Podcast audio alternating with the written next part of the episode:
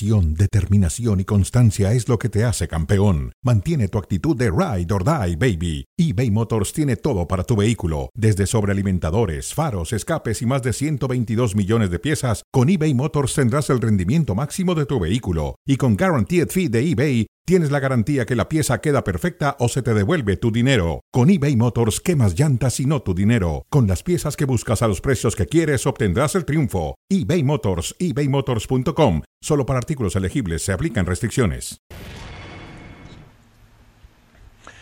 Hola, ¿qué tal? ¿Cómo están? Un placer estar aquí en Cronómetro, el programa de debate por excelencia de la televisión, no solamente de ESPN. Se vienen partidos importantes en eh, el fútbol mexicano. La UNAM recibiendo al equipo del América y el bicampeón del fútbol mexicano tiene que viajar para enfrentar al Guadalajara. Pero esto es cronómetro, no futbolmetro como durante la semana, porque tenemos temas también de béisbol, grandes ligas y de tenis, entre otros más. ¿Cómo estás, Mauricio? Un Eh, placer. ¿Ves esto que está ligeramente escurriendo de mi, de mi ojo derecho, Lalo? No sé si lo alcanza a ver. Es una pequeña, Yo estoy medio ciego, pero es creo una que pequeña sí. lagrimita. Es una pequeña lagrimita Ay. porque este ¿Por? domingo regresa el fútbol americano los domingos. No vuelve, no vuelve a haber un domingo sin fútbol americano de aquí hasta el Super Bowl. Así es que esta felicidad la comparto contigo, que estoy seguro que ya estás en tu preparación para la próxima temporada y estoy seguro que nos encontraremos en algún, en algún partido, por aquí o por allá.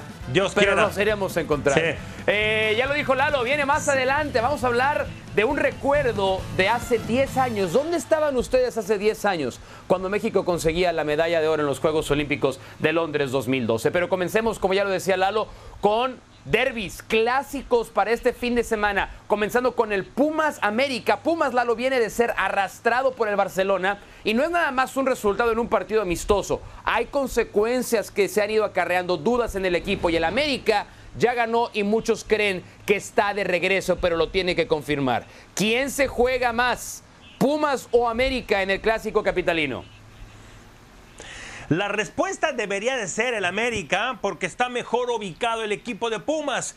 Pero por lo que citabas de ese partido de exhibición en donde fue vapuleado, donde fue humillado, donde le pegaron muy, muy feo, donde se vio muy mal el equipo de la universidad, por esa situación, por ese riesgo que tomaron y no lo planearon bien el partido, les, faltó coque carácter, etcétera, que ese no es el tema. Ahora están pagando las consecuencias, ¿sí? A pesar de ellos estar invictos en el torneo, deberían estar un poco más tranquilos. Yo sé que nada más es una victoria, cinco empates, pero no han perdido. Pero por esa situación que vivieron contra el Barcelona, ellos se juegan más este fin de semana. Yo estoy de acuerdo que se juega más Pumas y le voy a agregar un par de razones más. Ahí te va. Y la primera tiene que ver con el partido contra el Barcelona. Cuando tú vas a enfrentar equipos de esa categoría, quieres competir. Puedes ganar, perder o empatar. Esas son las consecuencias naturales de una práctica deportiva. Pero quieres competir y Pumas no compitió. Y eso ha generado en su entorno, y su entorno me refiero, sus aficionados, sus futbolistas, su cuerpo técnico y hasta su dirigencia, una enorme nube en su cabeza. Todo era felicidad con la llegada de Dani Alves. Todo era fantástico en Pumas. Todo era color de rosa con Dani Alves. Y vino el primer trancazo. A los, a los verdaderos, a los reales, los conocemos trancazo? no nada más en la alegría, los conocemos cuando vienen los trancazos. Yo quiero ver cómo se levanta Pumas porque, y ahí va mi segunda razón, del otro lado, cuando el América no iba bien en la liga, tenía pretexto, explicación, como le quieran decir, que compitió contra Chelsea, compitió contra Manchester City, compitió contra el Real Madrid. Entonces ahí creo que hay una enorme diferencia que lo separa, Lalo, y por lo que creo que Pumas no se puede dar el lujo de perder este partido, porque ahí sí, la fiesta no la recupera el resto del torneo. Sí, de acuerdo en parte, sí. El problema es lo que pasó, fíjate, el problema fue lo que pasó en un partido de exhibición que no debería de haber, que no deberíamos estar tocando este tema. Está mejor ubicado en la tabla, ha jugado menos mal el equipo de la universidad, mientras que el- el América, con mucho mejor plantel, con, un, con, mejores ingresos, con mejores jugadores, no sé si con mejor entrenador, porque todavía no, no ha demostrado eh, hasta dónde puede llevarlo eh, eh, Fernando Ortiz, ¿no? Pero ese problema que tuvo contra, contra Barcelona se les está viniendo. Y esa puede ser una bola de nieve cada vez más grande. Exactamente. Es, ese es el factor. El factor bola de nieve. De bola de nieve se le puede venir encima a los Pumas. Vámonos. Eh, vámonos. Adelante, Lalo. No, te toca a ti. Ya me estás metiendo yo en tu. En tu... Ya, Estaba muy emocionado yo. Ya, estabas tratando de hacer la, la, José Ramón, Fernández. Guadalajara recibe al Atlas en el clásico tapatío. Dos equipos que no andan bien. A pesar de que uno es el bicampeón. ¿Quién llega más golpeado? Chivas. Chivas más llega más golpeado porque Chivas ha estado golpeado hace mucho rato. Ya no sabe dónde, ya no le caben los golpes a Chivas. Atlas es el bicampeón del fútbol mexicano. No, no escucharon mal. Lo voy a decir nuevamente para que este tema no se les borre nunca. Atlas es el bicampeón del fútbol mexicano, que está pasando por una mala racha. La mala racha de Chivas lleva cinco años. No nada más eso, hay inestabilidad a todos niveles. Hay inestabilidad en el cuerpo técnico. Hay inestabilidad en la presidencia deportiva. Ricardo Peláez renunció y no le aceptaron la renuncia. Hay inestabilidad en la parte de los propietarios. Hay gente que quiere ver fuera a la familia Vergara del Guadalajara. Y hay veces, Lalo, que este tipo de partidos te sirven para algo. Yo no sé si Chivas está para ser campeón o Atlas para tricampeón. No creo que ninguno de los dos vaya a ser campeón. Pero sí creo que afrontas muy diferente la segunda mitad del torneo ganando partidos de este tipo. Aunque creo, creo que Chivas está tan zarandeado, tan golpeado, que aún ganándole al Atlas, no salve el puesto Ricardo Cadena y no sale de la mediocridad en la que ha vivido hace mucho tiempo el Guadalajara. Ah, mira, interesante por dónde te fuiste. Para mí, por cómo iniciamos esto ¿Quién es el mejor equipo? Atlas. ¿Cuántas, hace, ¿Hace cuánto tiempo no teníamos un bicampeón en México? Desde hace una década, ¿sí? Para mí, el más gol. A ver, Guadalajara no puede estar más golpeado, no, para utilizar tus palabras, no puede estar más zarandeado. Ricardo Peláez no puede perder más credibilidad. Le faltaron pantalones cuando él presenta la renuncia, debió de haberse ido, porque su nombre, su prestigio estaba en juego y está en juego. Para mí es uno de los mejores directivos del fútbol mexicano, de eso no hay duda. Lo que hizo en Cruz Azul, bla, bla, bla, y lo, lo cortaron, lo que hizo con la selección, etcétera. Pero Atlas es el golpeado. Atlas es el golpeado. ¿Pero golpeado en dónde, Lalo? Explícame, ¿golpeado en dónde? Está en el puesto 12. Está en el puesto 12. Dos victorias, cuatro de. Pues en el puesto 12 te metes a pelear por el título. En el puesto 12 vas a la repesca. En este y en la repesca cualquier cosa puede pasar. En este momento el golpeado. Espérame, pero Guadalajara no está golpeado, está hundido, está enterrado, está desaparecido y el bicampeón es el golpeado. a ver, el campeón no está golpeado. El campeón le dio. El campeón está crudo. Al campeón, le, al campeón le dio campeonitis. La fiesta del bicampeonato le, ha durado. Decir, Pero mira, mira, le abollaron las coronas. Un, vasito con agua, un golpeado? una aspirinita y sale adelante. Y vuelve a ser peligroso. Chivas, ni en sus peores crudas de panalito que ustedes se han puesto, ustedes que están viendo este programa, pues es de esas, es de esas la cruda que está azotando al Guadalajara. Menos mal que saben que es cruda, si no se van al hospital para saber si es otra cosa. Yo casi soy abstemio, no sé de qué me hablas en, eso, pero espérame, yo no conozco a alguien que lleve, lleve tan crudo por tanto tiempo. Ah, no puede caer más Guadalajara. te voy a presentar, no hay descenso, eso sería te peor. Voy a presentar a mis no hay amigos descenso. para que veas. Bueno, en fin, se puede estar, eso no es necesario. Vamos a uno de mis temas favoritos, Lalo. MLS Liga MX. Otra vez el fútbol de los Estados Unidos le saca el resultado al fútbol de México. Lo hemos enumerado ad nauseam a este momento. Y para no caer en el mismo debate de quién está mejor, el MLS o la Liga MX, háblame de tus sensaciones. ¿Qué te dejó el partido de anoche en Minneapolis? Bueno, en San Paul, de hecho, en el área de Minnesota que la MLS valoriza más a los jugadores mexicanos que la propia Liga MX. En cuanto a los titulares, a ver, Chicharo fue capitán, Vela fue la figura, anotó gol, Julián Araujo, fueron los tres titulares. La Liga Mexicana solamente estaba Fernando Beltrán del Guadalajara. empezando por ahí.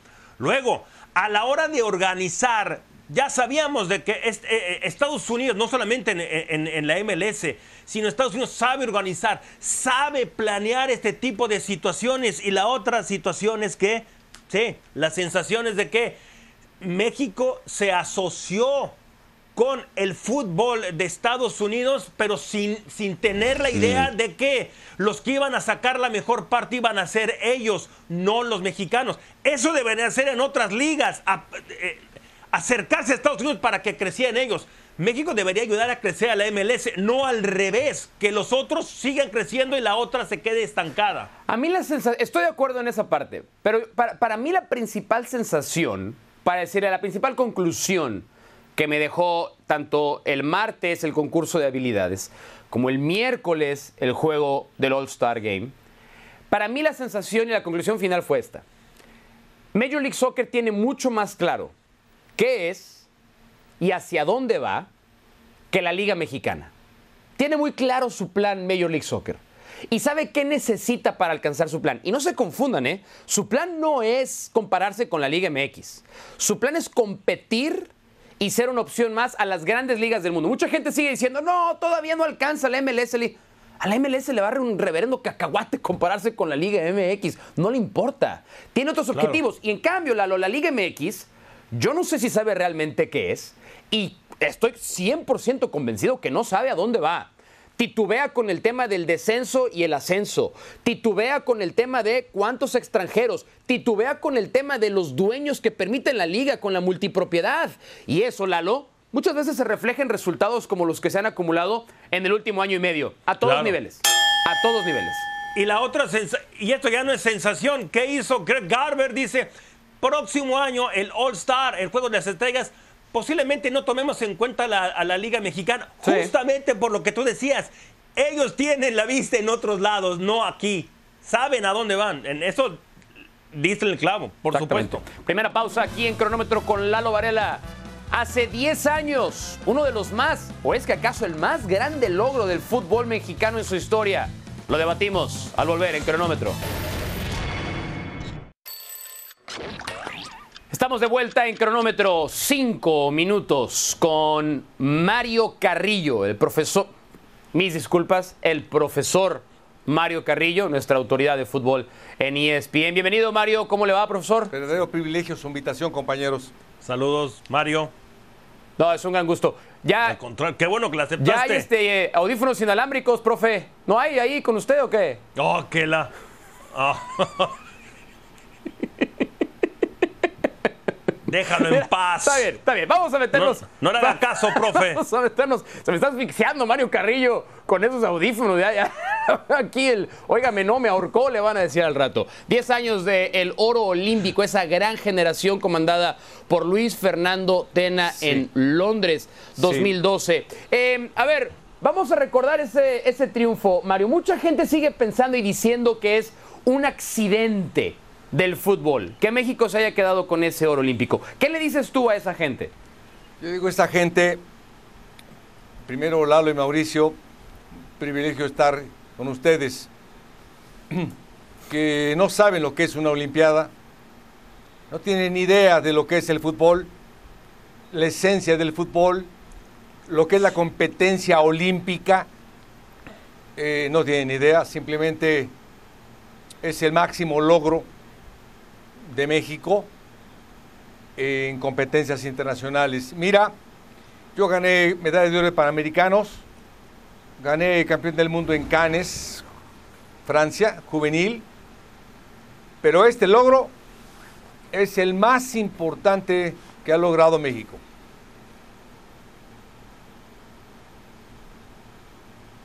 Wow. Lalo.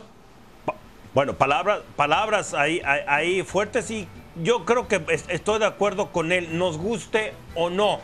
A ver, entonces, siguiendo con, esto, desde ese 2012, tomando en cuenta que es lo más alto que ha hecho el fútbol mexicano, porque también había participación de jugadores eh, de, arriba de 23 años, ese oro le está pesando a estas siguientes generaciones porque no, no, no solamente que no, no, no han igualado o superado eso, sino que no hemos tenido otro triunfo así fuerte, por más que el bronce eh, para algunos puede ser suficiente. ¿Les está pesando ese oro a, a las siguientes generaciones, Mario? Fíjate que yo creo que no. Simplemente, y tienes razón Lalo, en el sentido de que hubo jugadores mayores de 23 años y ya profesionales. Yo fui a una Olimpiada totalmente amateur en Montreal, eh, pero no, simplemente va a ser un ejemplo de cómo se hacen las cosas en una selección nacional. Este equipo estuvo concentrado desde Panamericanos, torneo de Toulon, hasta la Olimpiada. Tuvo la libertad de, de, de tener tres jugadores los más importantes, entre, entre ellos Corona, Carlos Salcido y por supuesto Peralta, y una gran generación de jugadores como Héctor Herrera, como eh, Giovanni y por supuesto Raúl Jiménez, entre otros, Aquino, Fabián, es decir, una gran, gran generación. Yo creo que esto es producto de una gran organización que había, ahora ya no lo hay.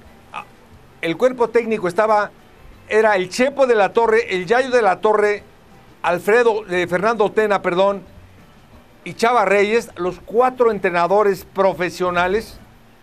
Ahora Sí. en los torneos Es llevan gran punto. Gran punto. a entrenadores juveniles que ni siquiera experiencia tienen de primera división y creen que con eso, bueno, ni siquiera pudimos ganar en Toulon, ni nos eliminaron. Bueno, ya no vamos a la Olimpiada con Luis Pérez. Estamos igual que los Estados Unidos, ya no van a la Olimpiada. Así es. Bueno, Estados Unidos de hecho está un poco mejor que México recientemente. ¿Fueron ¿eh? a la Olimpiada? niveles, selección, clubes. Eh, ¿Han a- ganado algo en la Olimpiada de fútbol? Estados Unidos. Terminaron, bueno, terminaron mejor en A la ver, no eliminatoria no mundialista que realmente ¿Han ganado algo? Dime por favor si han ganado algo.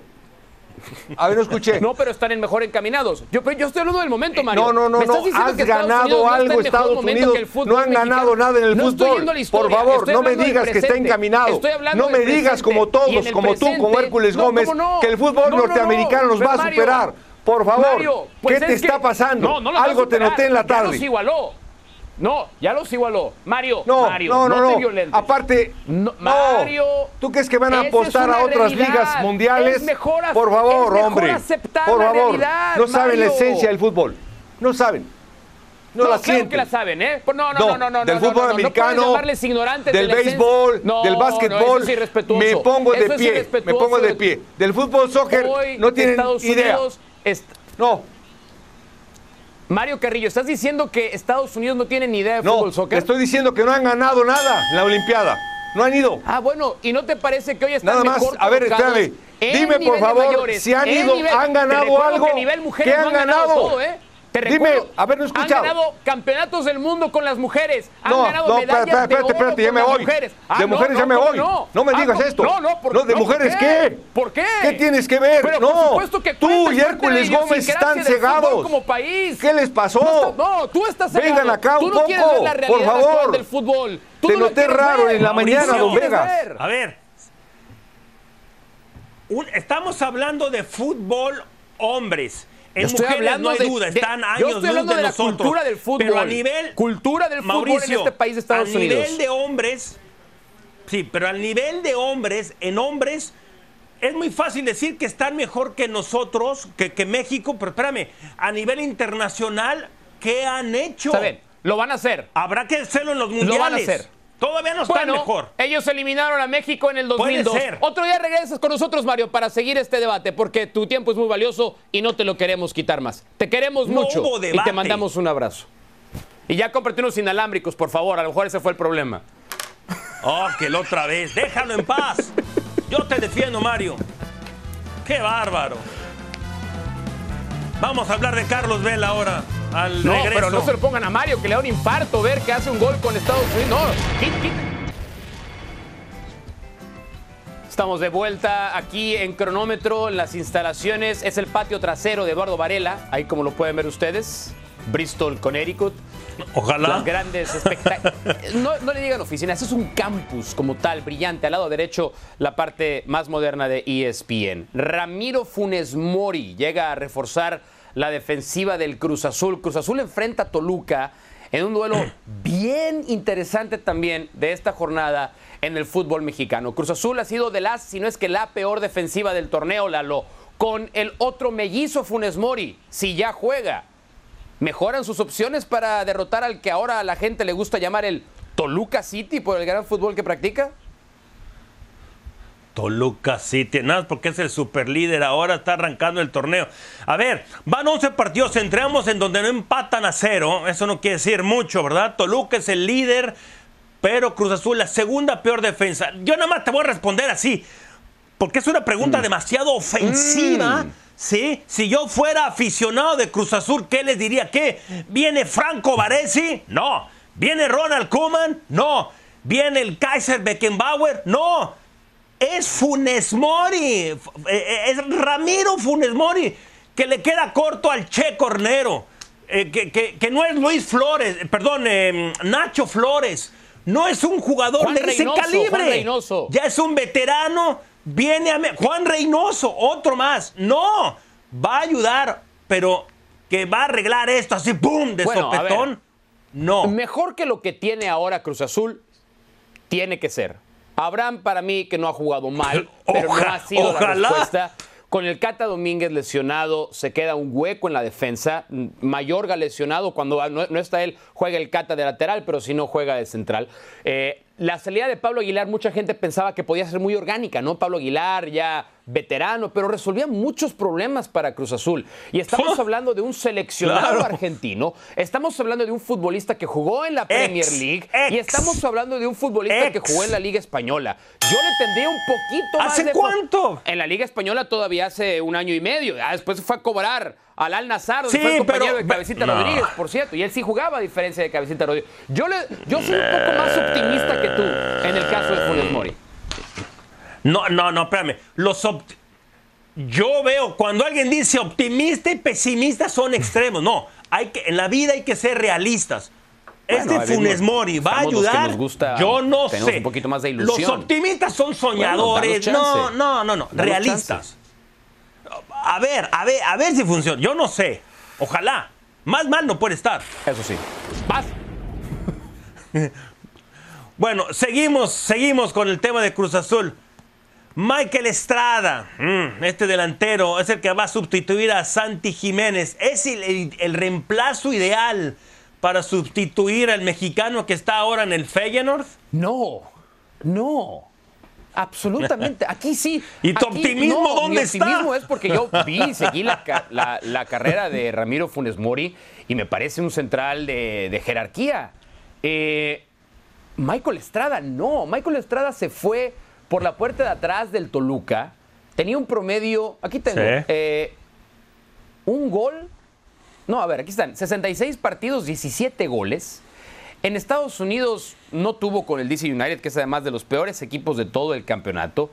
Y, y fuera de ahí es un cate que ha hecho un gol en el último año. Entonces, me parece que este Sí. es una, una- una compra de pánico de Cruz Azul. Y yo hago la siguiente pregunta a Cruz Azul. ¿No había otro nueve en sus fuerzas básicas? ¿No había otro delantero mexicano al que se le hubiera dado la oportunidad de poder brillar o por lo menos demostrarse en la primera división como la recibió Santiago Jiménez y después lo acabaron vendiendo al fútbol holandés? ¿En serio? ¿Es tan raquítica la producción de goleadores en México que hay que ir por Michael Estrada, que ha hecho un gol? Eso no en tienes los que últimos 30 preguntarlo. Eso no tienes Yo que creo- es que yo sí preguntarlo. que Eso que está muy claro. Hablabas de que no hay proyección de los, de, de los directivos mexicanos. No hay. O sea, todos los extranjeros, todas las posiciones ofensivas y sobre todo delanteros, nueves, son extranjeros. La mayoría y los pocos mexicanos eh, eh, eh, están fuera. No se les da esas oportunidades. A ver, Carne- Carneiro se supone que es, que es una de, de las respuestas. No. Iván Morales. No, si No, sigue pateando no, penales no como el lo otro día, hecho, Iván no- Morales no, no debe ha- ni- pero no ni de jugar. pegado. Ni de jugar. Eh, están, eh, están como tirando al blanco a, ver qué pasa. Es Cruz Azul. Así es. Yo les voy a decir algo a Cruz Azul. Para mí, por supuesto Yo que le voy a dar un consejo a Cruz Azul. Rápido, no me lo pidieron, ¿eh? pero se los voy a dar. Tienen en su, tienen en su, en su categoría sub-20, me parece, un futbolista de apellido Derbez. Sí, sí es medio parente del comediante Eugenio. Sí, sí lo es. Eh, y yo lo vi jugar el otro día. me eché un partido de la sub-20. A ese equipo lo dirige el Potro Gutiérrez, por cierto. Denle oportunidad a ese cuate. Ese cuate tiene gol. Y es chavo. y acaba de llegar a Cruz Azul. Estaba haciendo fuerzas básicas en Toluca. Ahí hay. No les cuesta nada. No les cuesta nada y pueden descubrir un talento que a lo mejor ni siquiera sabían que tenían. ¿Sabes qué? Sí les cuesta porque no hay observadores, no hay scouts. Pues sí, es verdad. O sea, si, tú lo viste, y lo, y lo digo con todo el respeto, un comentarista y que alguien de fútbol lo tienen ahí y no se han fijado, no les importa o no, les cuesta mucho ir a ver. Ahí lo tienes. A ver, hablemos de Carlos Vela un segundo, porque ayer Carlos Vela hace el gol con el que eh, se pone por delante la MLS en el partido de estrellas contra la Liga MX. Y con Vela, tú hace rato usabas este concepto de somos soñadores y fantaseamos, ¿no? Pero fue siempre Carlos Vela ese sueño del fútbol mexicano de lo que pudo llegar a ser y creo que realmente no terminó por ser, Lalo. Sí, mira, él es un claro ejemplo de, primero, de que sí hay materia prima en, el territorio mexicano, de que lo pudo haber hecho mejor todavía, porque eso fue un... No, no fue. Es un jugador todavía que tiene mucho talento y que pudo haber dado un poco más, pero yo entiendo que fue su gusto y él quiere estar ahí porque ya no quiso estar con la selección mexicana por las razones que haya sido. Pero si es un sueño de... Mira, en donde estuvo lo hizo bien, campeón sub-17, cuartos en sub-20, en los dos mundiales que estuvo ayudó, pudo haber hecho más, pero esto es fútbol de conjunto, no solamente tener un buen elemento arriba. Sí. Es un sueño que puede haber sido mejor. A mí, a mí que me da coraje, porque esto lo he estado escuchando en la última semana previo al All-Star Game. Todo el mundo hablando de Carlos Vela diciendo, bueno, pues es que el cuate no quiso venir a la selección mexicana en dos periodos diferentes, ¿no? No quiso ir en el 2014, no quiso ir ahora para el 2022. Y, nos conformamos con eso, nos rendimos, ¿no? no quiso venir, su, su tema tendrá. No nos damos cuenta de que el fútbol mexicano fue incapaz de encontrar un entorno, de generar un entorno en el que Carlos Vela, su mejor futbolista de calle, fuera feliz en la selección. Ese no es un fracaso de Vela, ese es un fracaso de los que trabajan en selecciones nacionales. Que un futbolista no se sienta feliz jugando en la selección no es culpa del futbolista, es culpa de los que son incapaces de crear el entorno para que el jugador pueda rendir como mucha gente hubiera esperado. Y eso, Lalo, eso quién sabe hasta dónde nos hubiera llegado en algún momento con selección mexicana. Sí, y no es el único que no. Bueno, ¿para qué, qué, qué rascamos más? Vámonos a la pausa. Hablaremos de la liga. La liga con Mr. Chip, numeritos, posibilidades. Siempre hay una primera vez en la vida. Aquí estamos con más o menos y realmente es más. Lo conozco, por supuesto, a Mr. Chip por todo lo que hace en Twitter, en todas las redes sociales. Pero es la primera vez, Mr. Chip, que, que puede hacer contacto contigo. Te damos una eh, calurosa bienvenida y gracias por estar en cronómetro. Hola Lalo, ¿qué tal? ¿Cómo estás? Mauricio, ¿qué tal? ¿Todo bien? ¿Todo en su sitio? Por ahora sí, no sé cómo te vaya a tratar Mauricio. Me disculpo desde ahora. Mario Carrillo no, no, le fue muy bien.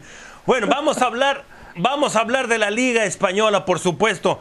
Barcelona. Eh, se puede hablar de que puede haber probabilidades de que el Barça le vaya a quitar ese título al Real Madrid. Mucha gente pone al Real Madrid como el absoluto favorito. Para mí el favorito, Lalo, es el Barça. Eh, te voy a decir por qué. El Madrid eh, no gana dos ligas consecutivas desde hace 14 años. La ganó en 2007 con Capello y en 2008 con Bernardo Schuster.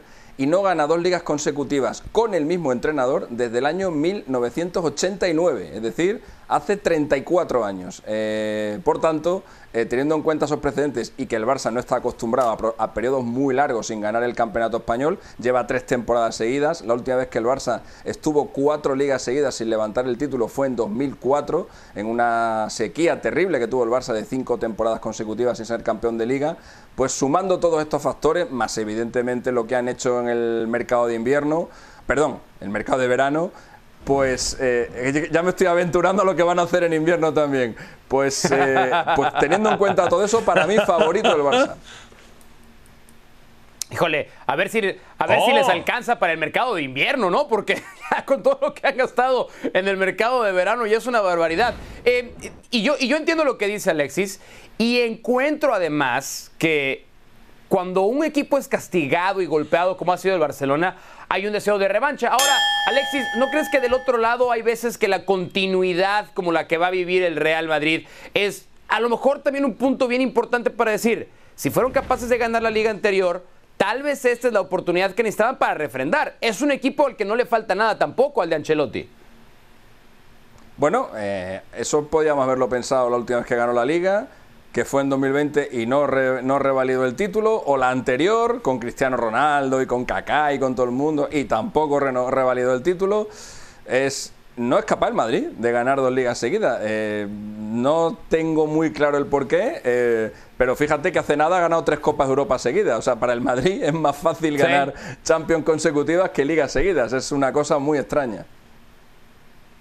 Bueno, vamos a tocar el tema de los futbolistas mexicanos, los dos que eh, da la casualidad, están en la ciudad de Sevilla. Tecatito, el Sevilla también ha hecho contrataciones que no le garantizan a Tecatito a lo mejor los minutos que sí tuvo cuando llegó a medio torneo, a medio curso eh, para el campeonato anterior. Y Andrés Guardado con el Betis, que Andrés Guardado tiene una carrera, un prestigio y un nombre ganado, pero que está envuelto también en este tema de los registros que tiene que hacer el equipo de Pellegrini para poder inscribirlo. Eh, ¿Cómo ves el tema de Tecatito y Guardado? ¿Quién está más cerca de que su equipo termine en puestos de Champions, Alexis? Bueno, primero decir que a lo largo de esta temporada Guardado va a superar a Hugo Sánchez eh, como el jugador mexicano con más partidos en el fútbol europeo. Será dentro de poquito, ya lo, ya lo anunciaremos por aquí, pero le quedan muy poquitos partidos. Eh, y luego entre Sevilla y Betis, la verdad que si nos atenemos a lo que han pasado en las últimas temporadas, es claro favorito el, el, Sevilla, aunque este Sevilla está bastante debilitado. Ha perdido a sus dos centrales, una pareja estelar que formaban Diego Carlos y Cundé. Pero bueno, todavía quedan 20 días para que termine el mercado de verano y Monchi suele hacer milagros. Eh, así que a expensas de lo que pueda fichar el Sevilla, de las últimas nueve temporadas el Sevilla ha quedado por delante del Betis en ocho, solamente en una de ellas el Betis estuvo por delante del, del Sevilla. El Betis solamente ha estado una vez en la Copa de Europa, en la temporada 2005-2006. Desde esa temporada 2005-2006, en la que el Betis no ha vuelto a pisar la máxima competición continental, el Sevilla ha estado ocho veces en la Champions y las tres últimas además de manera consecutiva. Así que en condiciones normales debería quedar por delante el, Sevilla del Betis, pero es verdad que este Betis mantiene el bloque, mantiene el grupo del, año pasado, ha hecho buenas contrataciones y sin embargo el Sevilla, este equipo, por lo menos el que tiene ahora, ya veremos cuando termine el mercado, es peor que el del año pasado. Sí, ojalá puedan ambos estar ahí en, fase de Champions. Empezamos con, en la punta con, los mejores, bajamos un poquito y ahora vamos a descender todavía un poco más, Mr. Chip. Javier Aguirre, el Vasco Aguirre, eh, ¿cuál es la seguridad de que pueda mantener al, Mallorca en, la primera división? Yo creo que lo va a conseguir. Al Vasco Aguirre le, avalan sus resultados, especialmente en España. Eh, solamente ha descendido una vez y fue en unas circunstancias muy extremas. Cuando llegó al Leganés, en la temporada de la pandemia, estaba ya el equipo bastante hundido y, estuvo a punto de salvarlo. ¿eh? Eh, mantuvo vivo al Leganés hasta la última jornada, pero ese es el único punto negro que ha tenido Aguirre en sus temporadas en el fútbol español. El año pasado hizo un milagro auténtico con el Mallorca, que tenía una situación complicadísima y sin embargo lo terminó salvando. Em, y el Mallorca además es un equipo que hace tiempo fue ha sido en la primera división española, pero ahora lleva 10 años sin enlazar dos temporadas seguidas en la máxima categoría del fútbol español y puede ser esta la que lo consiga, porque yo creo que Aguirre es de los entrenadores que a lo mejor mm, para entrenar a un equipo grande, pues ya le vimos en el Atlético de Madrid, que no consiguió malos resultados, pero tampoco fueron excelsos. Pero con este tipo de equipos y en este tipo de entornos se mueve de maravilla, controla estas situaciones como nadie y yo creo que va a salvar al Mallorca. Alguna vez le escuché a Javier Aguirre decir que cuando estás dirigiendo a un equipo cuya prioridad es salvar la vida, todos los elementos emocionales, anímicos, personales son los que terminan marcando la diferencia. Y hay pocos técnicos que tengan tan bien aceitada esa maquinaria como la tiene Javier Aguirre, toda la Liga Española, este fin de semana comenzando a través de ESPN. Estuvo tranquilo, Alexis, muy bien, muy cordial, muy, muy, muy linda esta primera interacción con Lalo y conmigo. Te vemos más adelante, además, en Ahora o Nunca. Gracias, Mr. Chip. Abrazo. He utilizado la vieja estrategia de no dejaros hablar y así no hay problema. Hasta luego. no, ha aprendido de José Ramón Fernández. Muy bien. La gran José Ramón.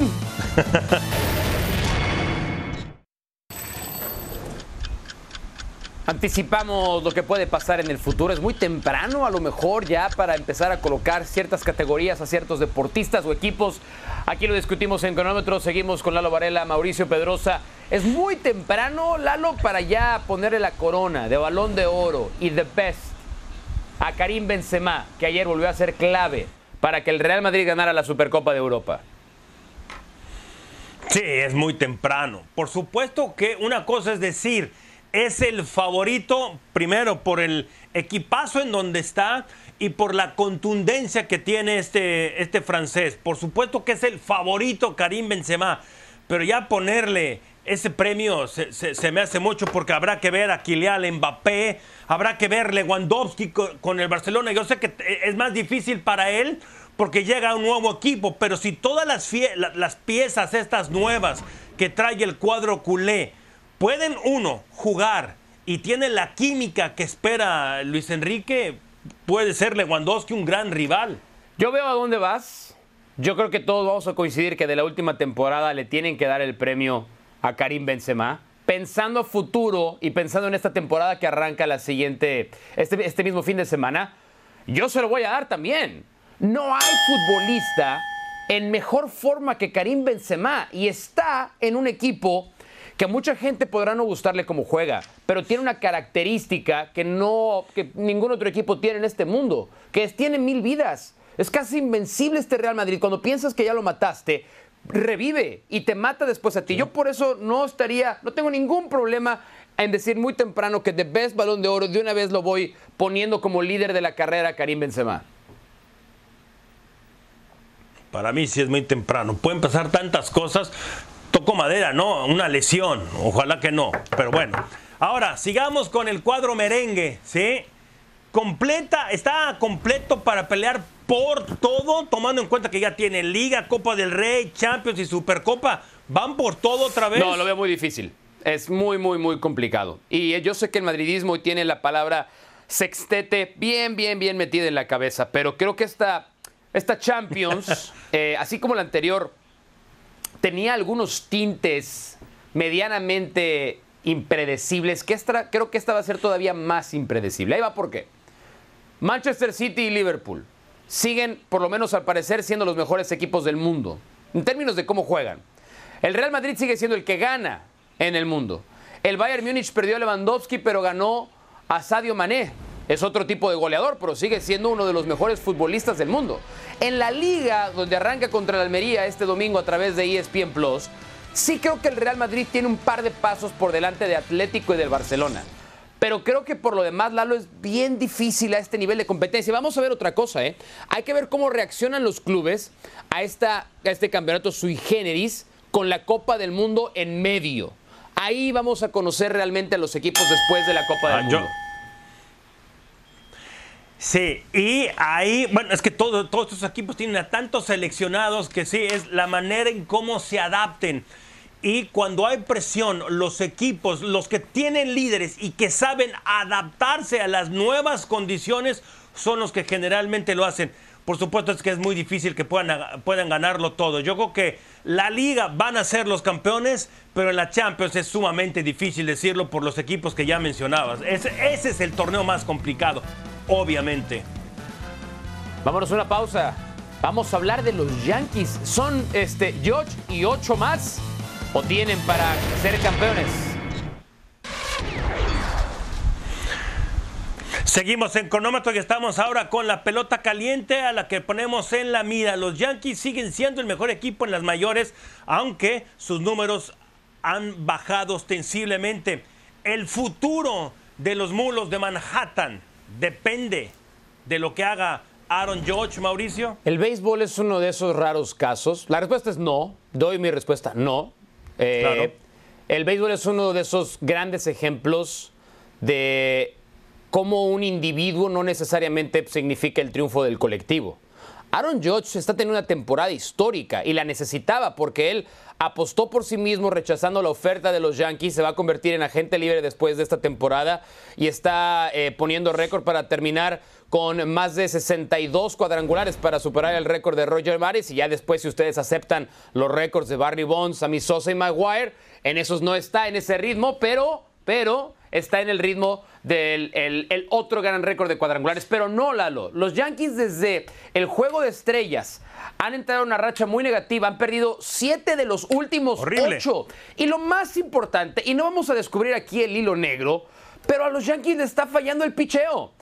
Aaron Judge puede batear otros 40 cuadrangulares de aquí a que acabe la temporada. Pero si los Yankees no tienen picheo, entonces los Astros de Houston van a llegar como el equipo más fuerte, Lalo, en la Liga Americana.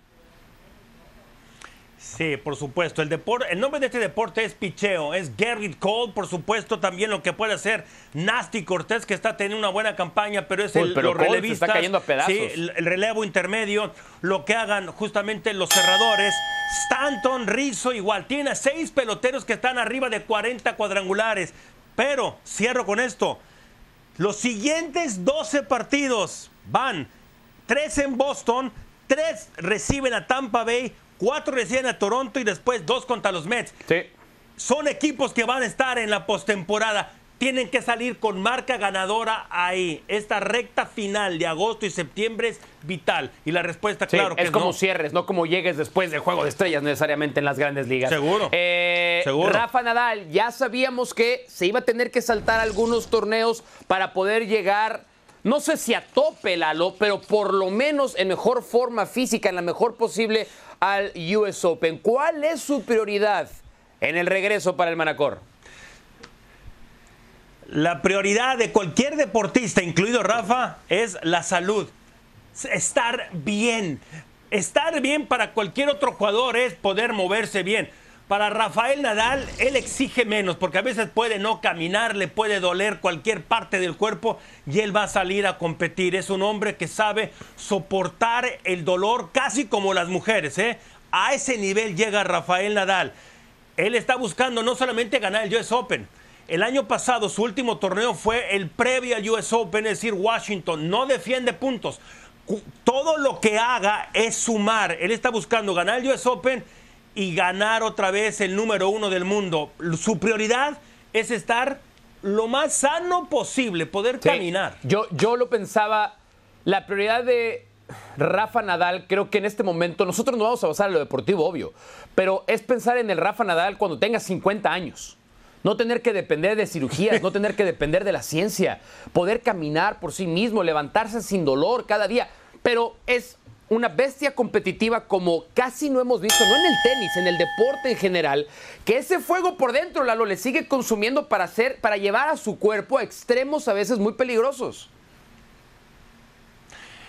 No, he no hay otro deportista, al menos en mi vida, que haya jugado así. Tal vez algún jugador de fútbol americano o hockey.